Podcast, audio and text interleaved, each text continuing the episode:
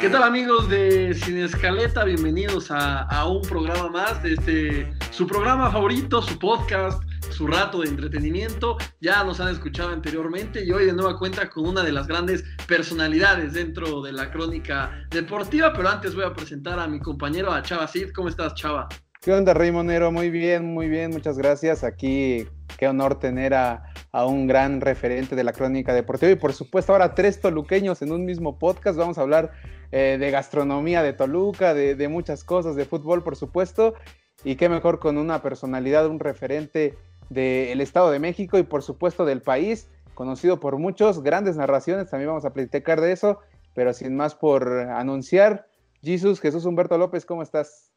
Chava, ¿qué tal? Qué gusto saludarte, un placer estar contigo, con Ramón eh, y por supuesto con todos aquellos que se conecten y formen parte de esta charla a lo largo de los siguientes minutos. Realmente complacido de tener la oportunidad de estar entre, entre paisanos, entre toluqueños, te veas, ¿no? Y, cuando hay tres eh, tolucos eh, juntos, Dios está en medio, entonces, lado. Sí, ya lo decía, ¿no? Nos, unimos tres, tres toluqueños y, un poco por ahí va la primera pregunta, porque nos gusta empezar con una pregunta para liberar tensión, para, para romper el hielo y, nos gustaría saber, eh, Jesús, ¿cuáles son los mejores tacos afuera del Nemesio 10? ¿O qué te gusta comer afuera del Nemesio 10? Mira, eh, evidentemente tacos, eh, desde que tengo uso de razón, eh, los tacos son fundamentales. Y pues pues vamos a echar, este, obviamente, la publicidad aquí sin que pague nada de por medio, pero los del pollo, eh, he, comido los tacos estos de carnitas, este, los campechanos y todo, eh, los, los, he comido desde hace muchos años, nunca me ha pasado nada, ni me va a pasar nada, evidentemente, esos son los que acostumbro comer.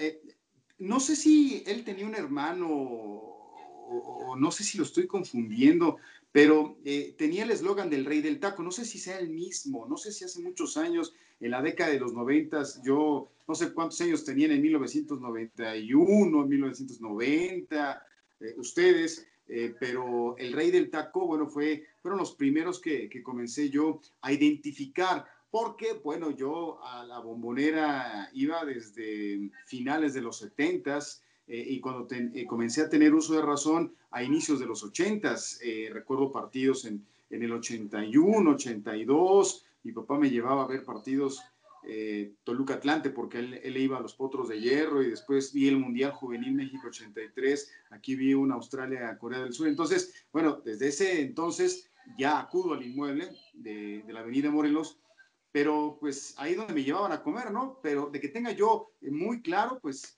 finales de los ochentas, estaba yo en la secundaria, iba con el rey del taco. ¿Sabes dónde se ponen Jesus? ¿En qué, ¿En qué calle o en dónde están? Pues eh, originalmente en Constituyentes, cuando se permitía todavía que se instalaran ahí, ahora creo que ya no es así. Ah, los colocaron sobre 23 de septiembre, que desemboca ahí precisamente en Constituyentes. Eh, ahí está, ahí está eh, el buen pollo, que bueno, lo hemos visto también en el Chivo Córdoba. Y, claro es el ajonjolí de todos los moles, ¿eh? En todo evento deportivo importante, ahí está el pollo. Sí, y más al rato vamos a platicar un poquito más de esto de la gastronomía, pero sin duda los, los tacos de, la bombonera son de los mejores que hay en todos los estadios, ¿no?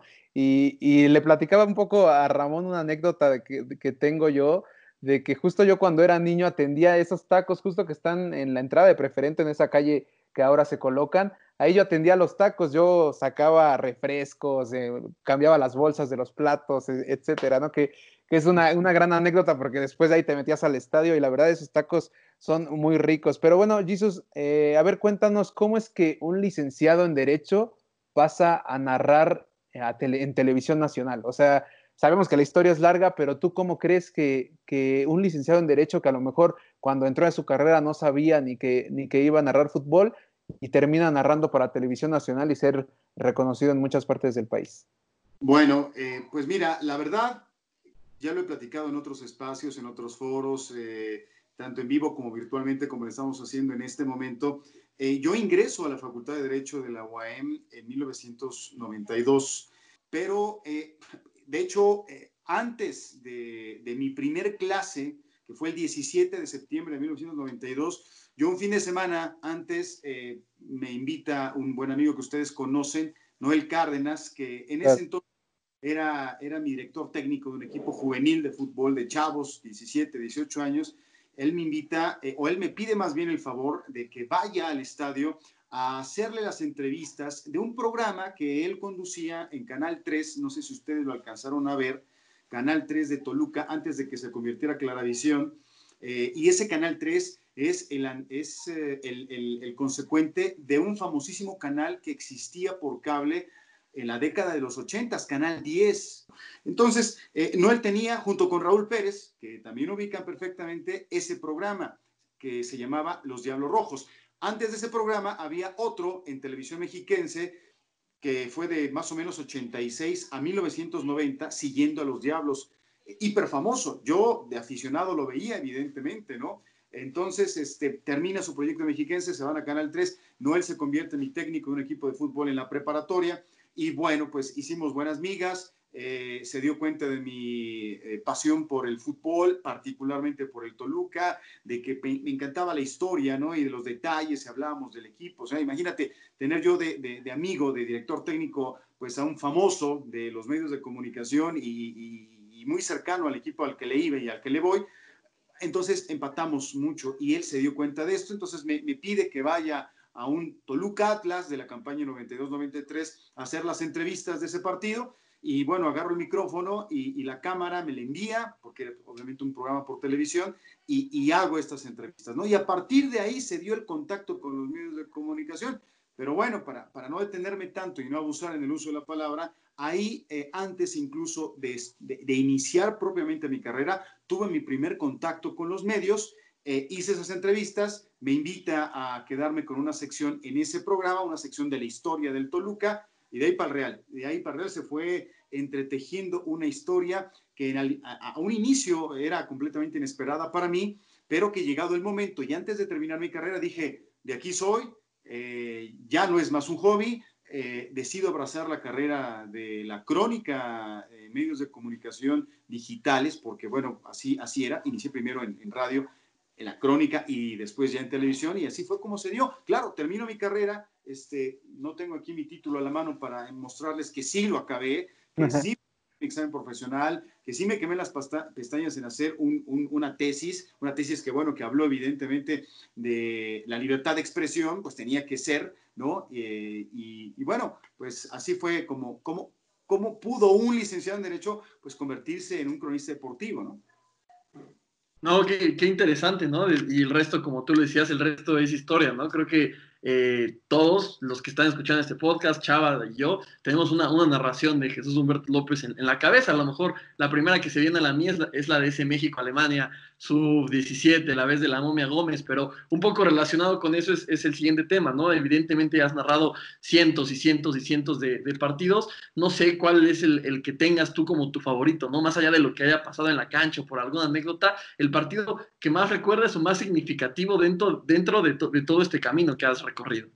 Mira, Ramón, de tantos que he tenido la fortuna y el privilegio de narrar, eh, y, en diversas situaciones, condiciones y características, eh, no podría yo eh, decirte uno está por encima de otro porque cada, cada uno de ellos es sumamente especial. Te podría decir algunos.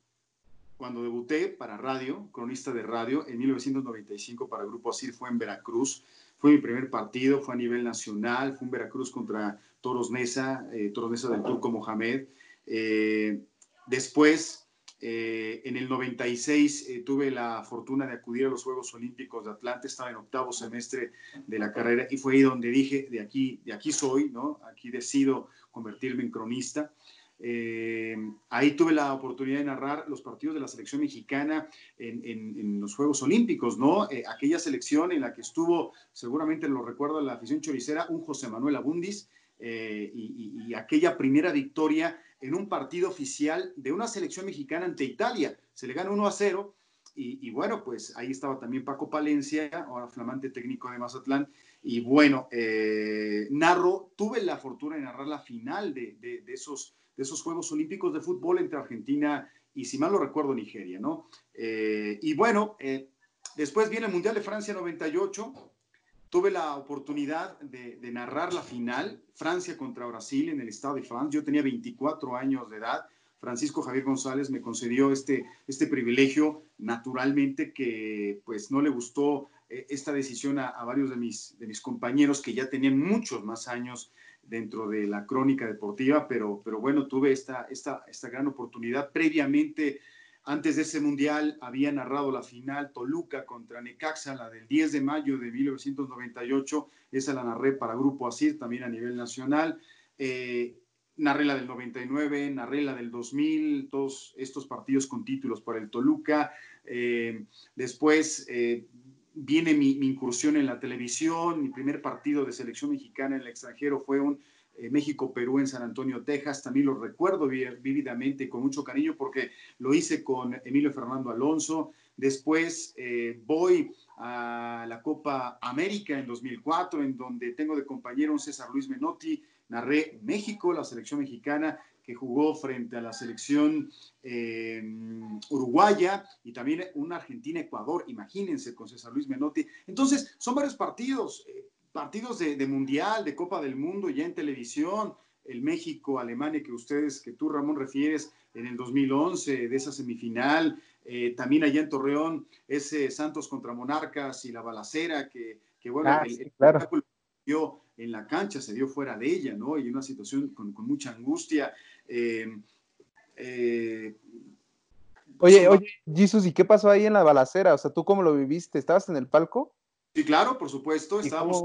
¿En qué momento tú escuchas o sabes que es una balacera? Porque sí estuvo muy cañón, ¿no? Fue el minuto 43 del primer tiempo. Eh, Emilio está narrando, él narró la primera parte y yo iba a narrar la, segunda. Este, yo, yo obviamente siempre quiero narrar ligerito, entonces eh, decidí, eh, pues ya estaba a punto de terminar el primer tiempo, de ir al baño, ¿no? De, este, estar presto, porque además se, hacía enlace en medio tiempo, entonces me iba a dar chance perfectamente de, ir con calma, este, pero finalmente decido, no, mejor, mejor me espero, ¿no? Y ese me espero me permitió estar junto con Emilio ahí en la, en la crónica, en los comentarios y todo esto, de comenzar a observar cómo Federico Vilar, ¿sí? el arquero de Monarcas, en ese entonces sale corriendo eh, hacia la zona de vestidores y yo en ese momento así como que ya, se armó este, los golpes, ¿no? Este, la trifulca, algo pasó, pero no solamente él, sino el resto de los jugadores de Santos y de Monarcas, y algunos de ellos incluso se van a la zona de la tribuna. Eh, ustedes conocen el Estadio Corona, no hay reja, entonces fácilmente se puede uno pasar a la tribuna y después los aficionados se tiran al, piso eh, y, comienzo ya a escuchar los, los balazos, ¿no? Eh, porque además mi compañero en cancha, Juan Carlos Báez, también le mando un saludo si, si ve este, este podcast, em, empezó a decir, se escuchan balazos, ¿no? Entonces, claro que hubo una total confusión, no sabíamos qué estaba ocurriendo y cuando dice balazos y ya obviamente tu, tu sentido auditivo te lo confirma, eh, tú empiezas a pensar, bueno, este, balazos hacia la cancha, vamos a empezar a ver muertos, este, vamos a empezar a ver sangre, o, los balazos van a ir, vienen dirigidos hacia la tribuna, nos van a pegar a los del palco o a quienes estamos en la, en la tribuna. Este, era una incertidumbre total, de verdad. Este, no se imaginan lo que puede uno llegar a sentir en esos momentos de, de, de un estrés, de un trauma que te, que te refiere a una situación de violencia tan grave, tan extrema porque las detonaciones de empezar a ser eh, pausadas después fueron intensas porque pues apareció por ahí una ametralladora, ¿no?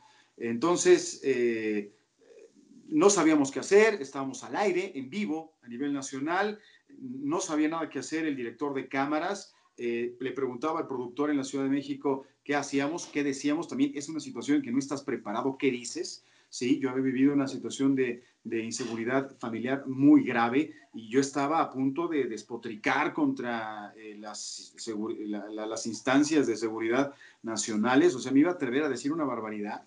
Sí, claro. Eh, pero bueno, eh, finalmente nos contuvimos y nos dicen, corten ya, despidan, porque pues naturalmente no, no, iba, no iba a regresar, ¿no? O sea, al poco rato, después de que despedimos y que nadie se movía, vimos pasar unas, em, unos vehículos del ejército eh, a la distancia y no salimos ahí sino después de dos horas, ¿no? Entonces, este, pues imaginarán lo que representó esa experiencia, una, una experiencia negativa, triste, lamentable para la carrera, pues de nosotros, ¿no? Quienes tuvimos, eh, pues la, la, ocasión, no puedo decir la fortuna, pero sí la ocasión de estar presentes ahí en el estadio.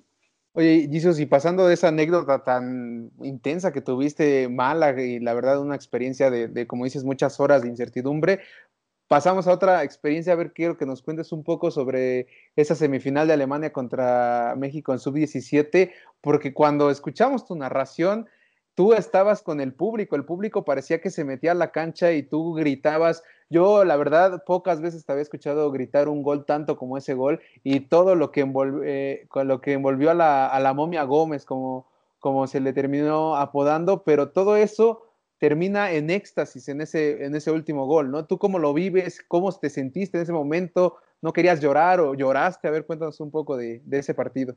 Eh, tú refieres una narración muy intensa mía. Bueno, el gol que narré a Rafa Márquez en el Central Stadium de Leipzig fue eh, también muy, muy, muy intensa, muy emotiva. El 1 a 0, eh, a los pocos minutos arrancado el partido, ese 1 a 0, eh, pues lo grité con una tremenda intensidad, con una gran pasión, tanto que, que yo recuerdo que casi estuve a punto de desmayarme, sinceramente, ¿no? Fue, fue un grito total, despavorido, no sé, o sea, ahí, ahí no te sale lo pavarotti, porque para gritar un gol no tienes que ser un barítono, no tienes que ser un tenor, o sea, tú tienes que gritar el gol como te salga, claro, tratando de evitar los gallos, pero a veces eh, la emoción es tanta que se te salen, pero ese lo narré tan intensamente, porque además, mira, el marco, el Mundial, Argentina, ya no las debían. Eh, tienes al, lado al Vasco Aguirre, que había sido técnico de la selección un mundial antes, en Japón-Corea 2002. Eh, tener la, la, fortuna de narrar a, tu selección nacional en televisión abierta eh, en una Copa del Mundo, pues realmente es, es increíble.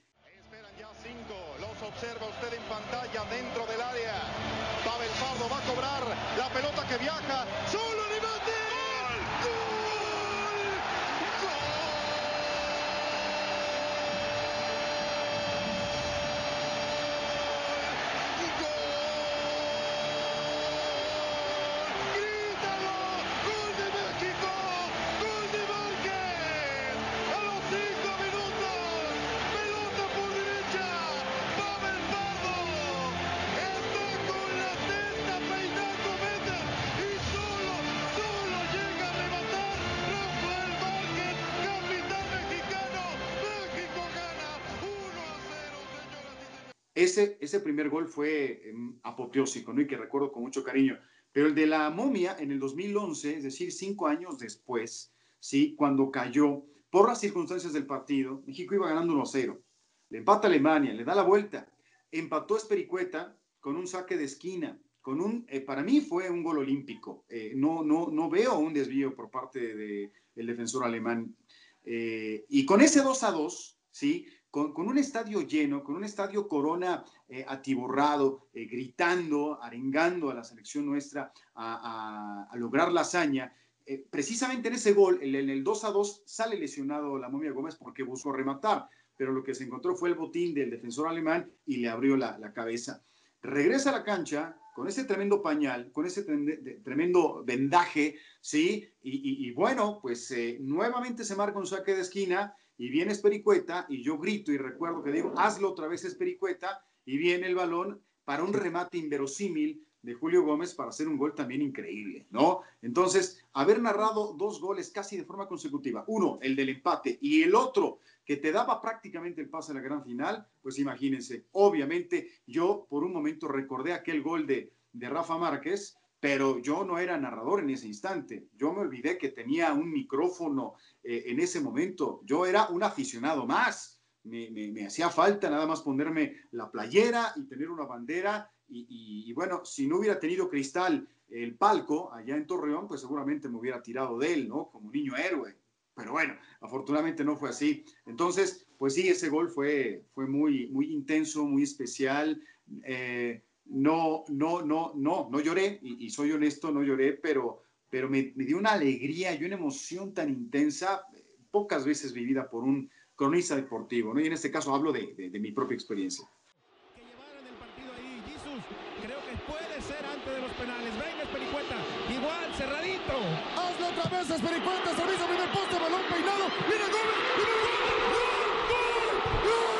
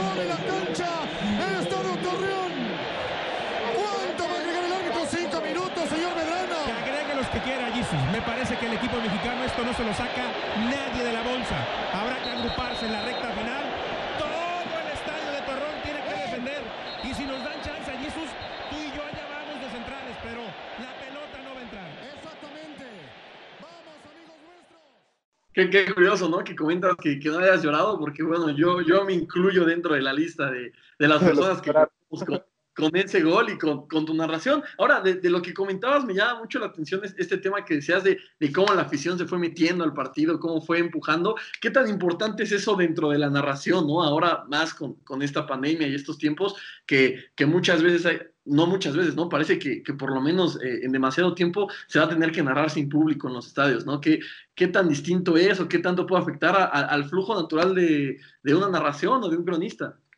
Sí, no, definitivamente el público, el público es eh, sine qua non. Eh, no, no puedo entender el fútbol sin público. No, no, no, eh, en lo absoluto. Incluso en el barrial, ¿no? En, el barrio.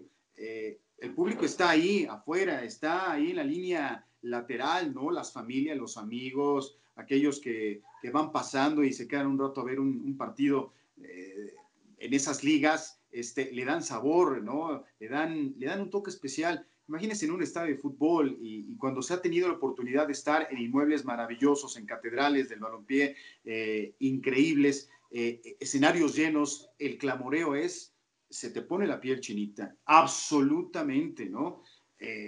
uno de los estadios, obviamente el, Estadio Azteca, lleno completamente en un partido de selección mexicana, con un gol de la selección mexicana increíble. Lo viví en 1993 de cara al Mundial de Estados Unidos. Fui como aficionado, pero después eh, tuve ocasión de ir eh, como, como reportero. Eh, estaba Sven Joran Eriksson. yo hice un trabajo ahí de, de, reportero en la cancha, siendo cronista, pero me invitaron a estar ahí. Estuve a nivel de cancha. La salida de las ambas selecciones, ¿no? Estadio, insisto, lleno.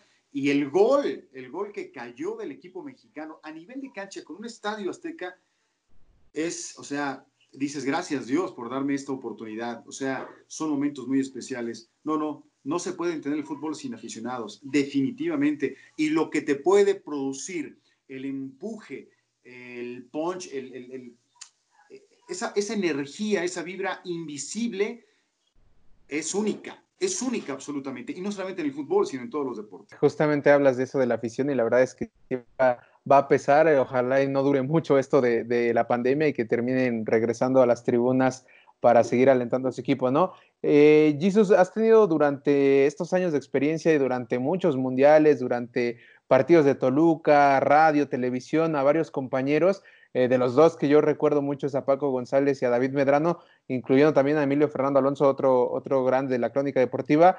Si tuvieras que elegir a dos compañeros de transmisión para la mejor transmisión de tu vida, ¿cuál ¿quiénes serían? Yo durante mucho tiempo eh, narré, y justo ese Mundial de, México 2011, sub-17, em, hice muy buena mancuerna con, con David Medrano. Eh, la verdad es de que me sentía yo muy cómodo con él, eh, narraba muy a gusto con él, creo que nos, entendíamos bien los tiempos, ¿no? Para hacer los comentarios y la crónica misma. Eh, o sea, sinceramente con, David Medrano eh, tuve muy buenos partidos, me sentí muy cómodo con él. Ahora, de colega en la crónica, sí, porque bueno, durante muchos años había dos narradores, ahora la tendencia es de que sea solamente uno, ¿sí? Eh, no solamente la televisión privada, la televisión eh, restringida, como puede ser ESPN o Fox Sports, sino también en la televisión abierta. De hecho, Azteca y, y, Martinoli particularmente comenzaron hacer esto antes que Televisa. Y bueno, ya Televisa también lo está haciendo en algunos casos, no en todos. Eh, pero eh, puedo decir que eh, yo creo que mi, mejor, mejor narración sería con, con dos cronistas con los que no me ha tocado narrar un solo partido juntos en televisión. Con uno de ellos narré radio. Y quiero que ustedes este, intuyan con quién sí narré radio. Con este cronista, pero en televisión no. Y con el otro no he narrado ni radio ni televisión.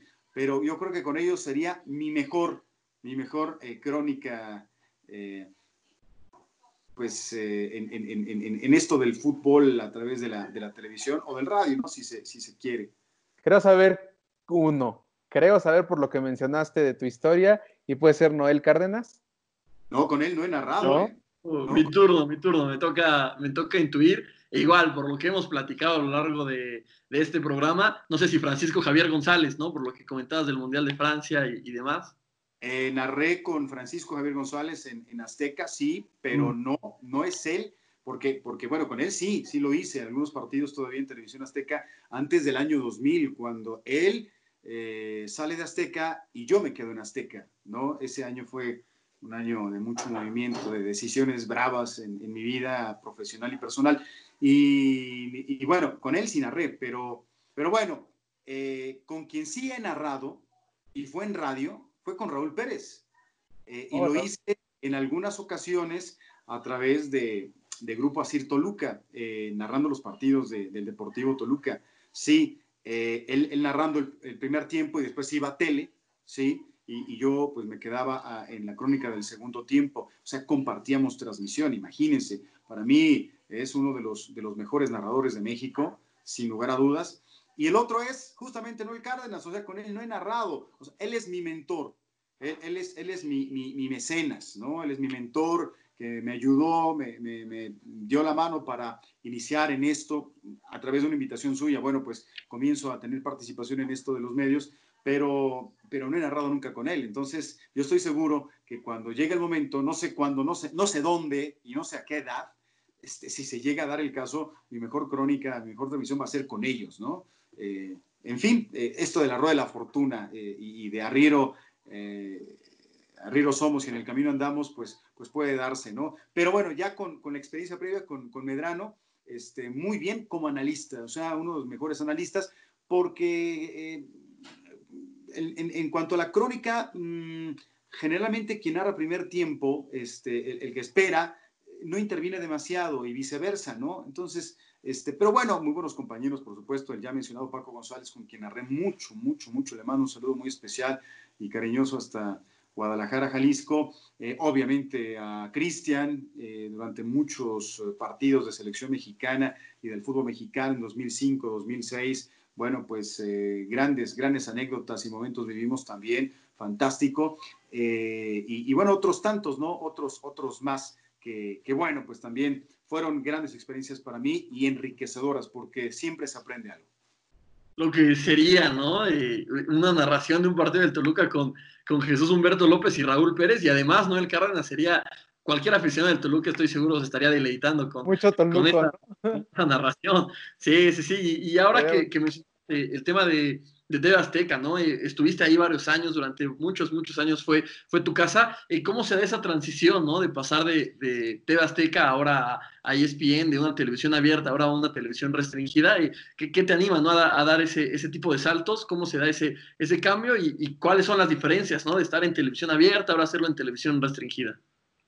Bueno, no es que me haya animado, me animaron. Eh, la verdad es que fue un momento triste, hay que decirlo, fue un momento complicado para mí porque eh, cumplí yo 20 años en el 2018, eh, el 30 de agosto del de, de 2018 cumplí 20 años, es decir, yo ingreso en el, en el 98. Eh, en Veracruz también en una, en una transmisión de primera división a un Veracruz contra Cuautitlán. Y ese día justo se hacía una celebración para conmemorar los buenos resultados que había obtenido TV Azteca eh, en números, en rating y en, muchas otras cuestiones, precisamente con motivo del Mundial de Rusia. Ese día cumplo 20 años. Al día siguiente soy citado para hablar de, la renovación del contrato, ¿no? Porque mi contrato eh, estaba a punto de terminar. Eh, eso, eso ocurriría en octubre, estamos hablando de agosto, septiembre, octubre, en dos meses iba a terminar mi contrato, que había asignado cuatro años antes y cuatro años antes también tuve otro contrato, es decir, antes no había un contrato por ahí firmado, pero eh, después se cambiaron las cosas, yo creo que para bien, y hubo una seguridad. Pues para decirme de que no se iba a renovar el contrato. Entonces, eh, esta situación caló hondo, ¿no? Porque pues no fue en todos los casos, no fue una situación que se dio en todos los casos de los cronistas que estábamos ahí, y eh, significó un duro golpe, eh, no, no al ego, eh, eh, y quiero decirlo aquí muy abiertamente, no es no, una cuestión al cronista que durante 20 años trabajó en una empresa con coberturas nacionales e internacionales, no al ego, sí a la persona, sí, y al trabajo que desarrollé, porque en lugar de venir un reconocimiento al mismo, y, al saber que, que, alguien podía estar contento con mi trabajo, pues sentí lo, lo, lo, contrario, ¿no? Argumentaron situaciones económicas este, y otras, otras eh, cuestiones más, pero básicamente la cuestión económica, pero insisto, eh, no en todos los casos fue igual, ¿no? Entonces, a algunos se les mantuvo y a otros no. Entonces, eh, esa situación me pegaba absolutamente en la parte, en la parte económica y, y, bueno, dije, pues tengo que, que tomar una decisión, evidentemente, ¿no? Evidentemente, creo que no, no hubo el respeto que yo esperaba y dije, bueno, pues, pues ni modo, vamos a tomar el toro por los cuernos, ¿no? Entonces, este, digo, estamos todavía jóvenes, tenemos cierto nombre, pues vamos a tocar puertas, este, y, y, vamos, a, vamos a hacerlo. Y así fue, ¿no? Este, por más que insistí, dijeron no, no, no, y no y empiezo a, tocar puertas y vaya, qué difícil, ¿eh? Fue una situación complicada. Uno pudiera pensar, oye, si tú eres bien conocido, oye, pues este, lo haces bien, se te van a abrir las puertas inmediatamente. No, ¿eh?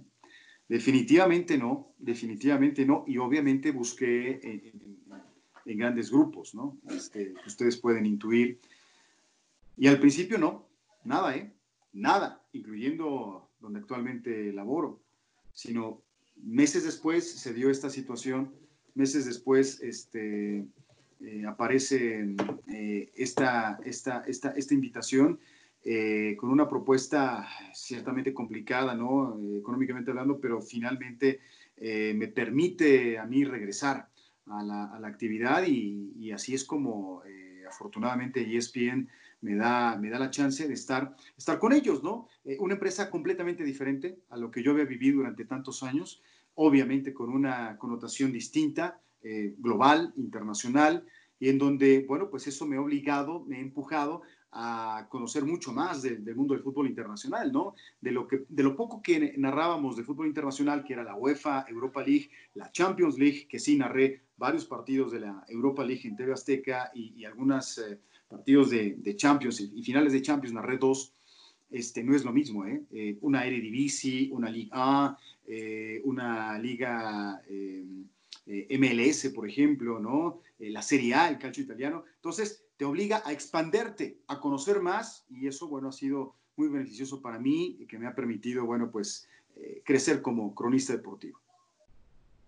Sí, sin duda, pero siempre, Jesus, los retos son buenos y qué bueno que que ahora estés tomando uno nuevo. Vaya que es difícil eh, conocer nuevas ligas, pero, pero se ve que, te gusta todo esto de la historia, todo esto del estudio. Entonces, eh, qué bueno que ahora estés también narrando para televisión y partidos eh, muy interesantes, ¿no? Como ya lo mencionas, de, ligas europeas. Ahora vamos ya para terminar, una dinámica rápida, unas preguntas, una sección que se llama ¿Qué prefieres? Y las preguntas pues son cortas, ¿qué prefieres? Una u otra, son nada más tres y la primera es, ¿qué prefieres? ¿Ver al Toluca campeón o que Potros regrese al fútbol? Ah, qué pregunta tan brava, ¿eh? Qué pregunta tan brava. Híjole, eh, he quedado muy dolido de lo que ha ocurrido con Potros, de la manera en que se manejó eh, el escudo glorioso de la Universidad Autónoma del Estado de México. Eh, yo sé que va a regresar y de hecho, bueno, el, equipo, el, equipo, el, equipo de la universidad siempre está, ¿no? me refiero a, a, la representación, selección universitaria. Pero un equipo Potros en la Liga de Ascenso MX, mira, hasta que no haya en la Liga de Ascenso, que ahora que es eh, nuevos talentos o no sé, este, claro que me encantaría, claro que me encantaría, pero así no, así no. Eh, debe de haber realmente hombres y mujeres comprometidos en este sentido. Y en este momento, si tú me preguntas, en este momento prefiero ver al campeón del Toluca, porque ya pasaron 10 años, 10 años y, ya, ya, ya, ya, ya, ya estuvo bueno. A ver, la, siguiente pregunta va un poco relacionada con ese tema. Eh, ¿Qué preferías, no? Narrar el próximo campeonato del Toluca, siendo esto que si, que si decides esta opción, sería ya el fin de tu carrera, ¿no? Con esa narración te retiras o seguir narrando hasta que tú quieras, pero todo el tiempo que estés narrando, el Toluca no va a ser campeón. No, no, no, ¿por qué condicionan eso? No sé. no, es una dinámica. Evidentemente no va a suceder, pero. bueno, bueno, eh, sé, sé mi deseo, mi sueño, mi anhelo es, sí, retirarme de la crónica eh, en muchos años más. Obviamente el que, el que decide es el de arriba.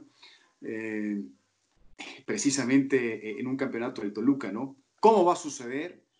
¿Cuándo va a suceder? ¿En qué condiciones? ¿Para qué medio? Y todo eso, no lo sé. Pero pues prefiero seguir narrando. Ahorita prefiero seguir narrando. Pero pues que el Toluca no se duerma en sus laureles, por favor. Sí, ya, ya estamos acostumbrados, 10 años pueden venir otros días, ¿no? Pero no, ojalá, ojalá no, sea así. este, bueno, ya la última pregunta de esta dinámica eh, es una pregunta más abierta, pero ¿cuál es el mejor estadio en México para narrar fútbol? Ya sea porque te guste la comida, porque te guste el palco donde narras, porque te trae buenos recuerdos. ¿Cuál es el mejor estadio en México para narrar fútbol?